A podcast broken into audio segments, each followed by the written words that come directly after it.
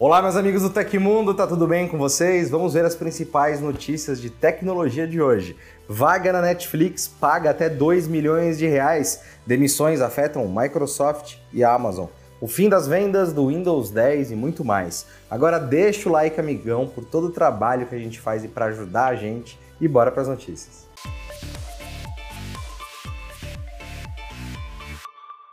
A Netflix está contratando um comissário de bordo para trabalhar nos jatos do seu departamento de aviação. A empresa está à procura de pessoas que tenham paixão pela aviação e desejem trabalhar em uma equipe de sonhos. A candidata ou candidato bem-sucedido vai receber entre 60 mil e 385 mil dólares anuais, o equivalente a 310 mil ou 2 milhões de reais. A pessoa selecionada para a vaga será escalada para trabalhar em voos domésticos e internacionais como comissário de bordo principal em um jato supermédio e também dará apoio em viagens de aeronaves Gulfstream G550 quando necessário, diz o perfil publicado na página de empregos da Netflix. Todas as pessoas que quiserem participar da seleção para comissário de bordo da Netflix deverão ter o treinamento conforme os padrões da Administração Federal de Aviação dos Estados Unidos e devem estar preparadas para atuar em turnos de trabalho variados. A aeronave Gulfstream G550 tem alcance máximo de 12,5 mil quilômetros e o interior da cabine tem assentos reclináveis, confortáveis e camas de tamanho regular. As tarefas para quem conseguir um emprego incluem a realização de inspeções pré-voo de equipamentos de emergência da cabine, cozinha e cockpit, carregamento de bagagem e instruções aos passageiros sobre procedimentos de segurança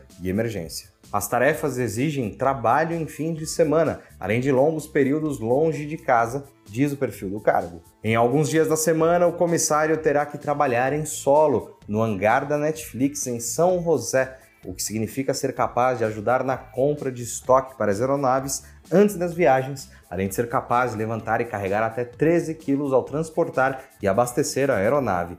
Quem for contratado deverá também comparecer às reuniões da equipe em Burbank. Sobre o valor da remuneração, a Netflix explica em sua página que ela é baseada em ampla gama de fatores, entre os quais o histórico, as habilidades e a experiência do candidato, bem como a localização e as taxas de mercado.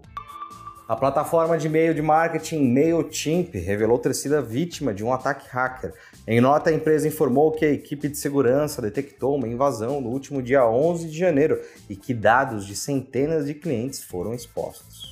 Conforme as informações, os cybercriminosos realizaram um ataque de engenharia social contra os funcionários. A ação envolve uma técnica de manipulação por telefone, e-mail ou mensagem de texto para obter o acesso a uma rede privada. A MailChimp cita que 133 contas da plataforma tiveram os dados expostos durante a invasão. Segundo a companhia, todos os clientes afetados foram notificados sobre o ocorrido. A WooCommerce, empresa de comércio eletrônico, foi uma das marcas prejudicadas pela ação. A companhia enviou um e-mail aos clientes informando que apenas os nomes e endereços de e-mail foram expostos, mas que dados confidenciais não foram acessados. Em agosto de 2022, a MailChimp também foi vítima de um ataque de engenharia social. Na época, a plataforma informou que cerca de 214 contas tiveram dados expostos, grande parte relacionadas a criptomoedas a Meta vai revisar as regras que proíbem a postagem de mamilos no Facebook e no Instagram, podendo liberar em breve o compartilhamento de conteúdos com tais imagens.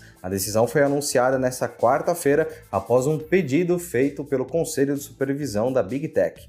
Polêmicos, hein? Na terça-feira, o grupo recomendou mudanças no padrão comunitário de nudez adulta e atividade sexual para atender a critérios internacionais de direitos humanos. O conselho é formado por jornalistas, acadêmicos e políticos, cuja função é assessorar a companhia em decisões relacionadas às políticas de moderação de conteúdos. O pedido veio após a conta administrada por um casal americano formado por um transgênero e uma pessoa não binária ter duas postagens censuradas no Facebook. Nos conteúdos que abordavam a saúde trans e buscavam arrecadar dinheiro para cirurgias, o casal aparecia de topless, mas com os mamilos cobertos. Usuários da rede social sinalizaram as imagens como impróprias e a ferramenta de inteligência artificial da plataforma removeu os posts.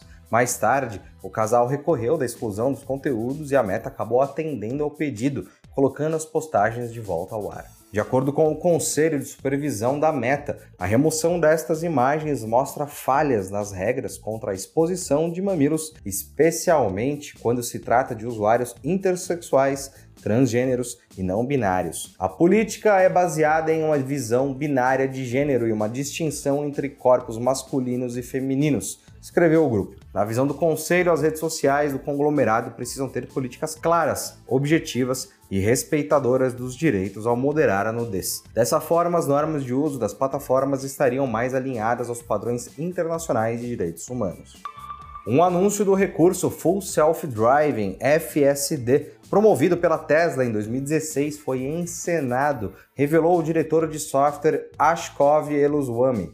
Em um artigo da Reuters, o engenheiro afirmou que o carro de teste bateu em uma cerca do estacionamento da montadora. Segundo o especialista, o acidente ocorreu quando o veículo tentava estacionar sozinho, então o software de direção autônoma foi desligado e os motoristas assumiram o controle do carro durante as gravações. Na época, Elon Musk, CEO da Tesla, usou o Twitter para divulgar o vídeo em questão. O executivo menciona que a pessoa no banco do motorista está lá apenas por motivos legais, mas o carro está dirigindo sozinho. Durante o anúncio, a montadora montadora cita que a tecnologia FSD permite que carros dirijam sozinhos em ruas, rodovias e encontrem uma vaga para estacionar. O promocional ainda mostra o veículo reconhecendo os sinais de semáforos, recurso que ainda não estava disponível em 2016. Segundo Elosuami, a Tesla usou um mapeamento 3D para criar um percurso pré-determinado apenas para as gravações do comercial. Então, após o acidente no estacionamento, foi necessário o uso de um motoristas. Lançado em 2014, o Autopilot da Tesla é um recurso de assistência de direção ao motorista. Atualmente, o software permite que o carro dirija em áreas urbanas e rodovias dentro da própria faixa. O Tecmundo tem um canal de cortes que vai agilizar o seu dia. A gente transmite a cada 15 dias o nosso podcast Tech Inverso e para quem não tem tempo de assistir ao programa completo, o nosso canal de cortes vai te entregar pílulas interessantes das nossas conversas. Vai lá se inscrever no nosso canal para não perder nada, ele está linkado aqui embaixo. A Microsoft confirmou na manhã de hoje a demissão de 10 mil funcionários. Os desligamentos acontecerão até o final do terceiro trimestre de 2023, em 31 de março. Em comunicado aos funcionários, o CEO Satya Nadella diz que está confiante de que a Microsoft sairá mais forte competitiva disso. Ele também ressalta que a companhia continuará a investir em áreas estratégicas, Estamos alocando nosso capital e talento para áreas de crescimento secular e competitividade de longo prazo para a empresa, enquanto desinvestimos em outros setores. Ao todo, os cortes custarão 1,2 bilhão de dólares para a empresa no segundo trimestre. O anúncio acontece dias após a Tia Nadella, CEO da Microsoft, confirmar que a empresa passará por dois anos desafiadores. Tivemos muita aceleração durante a pandemia e há uma certa normalização dessa demanda. E, além disso, há uma verdadeira recessão em algumas partes do mundo, disse em entrevista para a CNBC. Além da Microsoft, outras gigantes da tecnologia também passaram por cortes de empregos nos últimos meses, incluindo Meta, Twitter e Amazon, que iniciou um processo para demitir 18 mil pessoas. E a Microsoft também anunciou que vai encerrar as vendas diretas de licenças do Windows 10 em sua loja oficial no dia 31 de janeiro. Os usuários interessados têm menos de duas semanas se quiserem comprar uma versão do Windows 10 Home ou Windows 10 Pro diretamente da companhia. O encerramento das vendas não significa o fim do suporte para o sistema operacional, mas certamente a Microsoft mostra que está tentando incentivar seus usuários a fazerem a migração para o Windows 11. Abre aspas. 31 de janeiro de 2023 será o último dia em que este download do Windows 10 será oferecido para venda. O suporte ao Windows 10 vai permanecer com atualizações de segurança que ajudam a proteger seu PC contra vírus, spyware e outras formas de malware até 14 de outubro de 2025. Fecha aspas, disse a página oficial de venda do sistema operacional. É importante lembrar que o fim das vendas pela Microsoft não significa que será impossível encontrar licenças oficiais do Windows 10 para comprar. Revendas autorizadas de terceiros podem continuar oferecendo o sistema e ele deve aparecer ainda pré-instalado em alguns notebooks ou computadores completamente novos. O Windows 10 vai completar 8 anos em 2023, mas continua sendo a versão mais popular do Windows, com uma larga margem de diferença. Estima-se que ele esteja em 67,95% dos computadores que usam Windows, enquanto o estimado para o Windows 11 é apenas 16,97%. A Microsoft, obviamente, quer pressionar seus clientes para que façam a migração para a versão mais nova do sistema, mas o processo parece ter sido difícil. Além da popularidade do Windows 10, que é considerado uma das versões boas do sistema, as exigências de hardware do Windows 11 podem atrapalhar a atualização. E aconteceu na história da tecnologia. No dia 19 de janeiro de 1999, a RIM apresentou o BlackBerry. Os dispositivos BlackBerry originais não eram telefones, mas sim os primeiros dispositivos móveis que podiam enviar e-mail em tempo real. Pareciam grandes pagers. Como todos sabemos, a empresa não soube se segurar no mercado e hoje praticamente não existem mais celulares BlackBerry nas mãos de consumidores.